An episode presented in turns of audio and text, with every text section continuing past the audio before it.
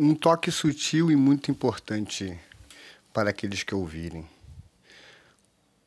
Você decidiu e determinou dez novos hábitos na sua vida no seu novo ano, após seu aniversário, ou após um momento de reflexão onde você teve um encontro com a realidade, ela não é legal.